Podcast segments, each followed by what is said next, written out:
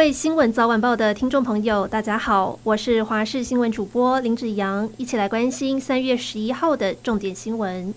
中华队在世界棒球经典赛 A 组预赛，目前战绩一胜一败。今天晚间对上荷兰队，洲际棒球场两万张门票都已经卖光光，满场的球迷应援。有球迷为了希望中华队连两胜，一早就吃了好几颗荷包蛋，象征荷兰爆蛋。也有球迷卯起来吃荷兰甜点小松饼，甚至还有球迷带了当年把荷兰人赶出台湾的郑成功的画像进到球场。台南市政府还推出了应援包，里面有郑成功版的洋芋片，祈求郑成功让中华队今晚一定要成功。昨天中华队战胜意大利，有力挺中华队的球迷砸下六十万元买运动彩券，最终成功抱回九十五点七万。今天晚上，中华队迎战荷兰。彩券行业者表示，在昨天晚间战胜的激励之下，民众更加相信中华队。运动彩券的买气明显增加，业绩也有望增加好几成。三月份春暖花开，今年迈入第十年的台北玫瑰花展也已经登场。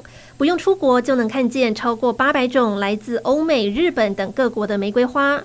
展区面积达到四千多平，相较前年大了三倍。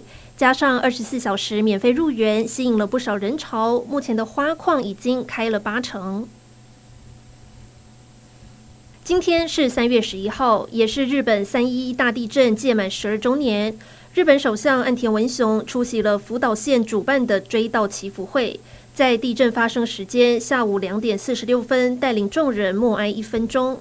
同一时间，福岛县、岩手县和宫城县的民众也纷纷悼念罹难者。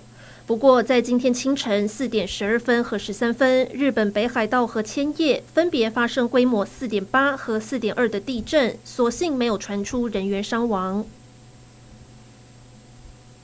主要为美国新创及科技产业提供金融和融资服务的矽谷银行，因为巨额亏损达到十八亿美元，约五百五十五亿台币。在八号宣布赔本抛售债券，筹资二十二点五亿美元，约六百九十三亿台币，结果引爆了挤兑风暴，短短四十八小时内宣布破产倒闭，由联邦存款保险公司接管。这一起事件让很多人回想起二零零八年雷曼兄弟破产后引发的金融海啸。不过，白宫和美国财政部都出面呼吁民众不需要过度焦虑。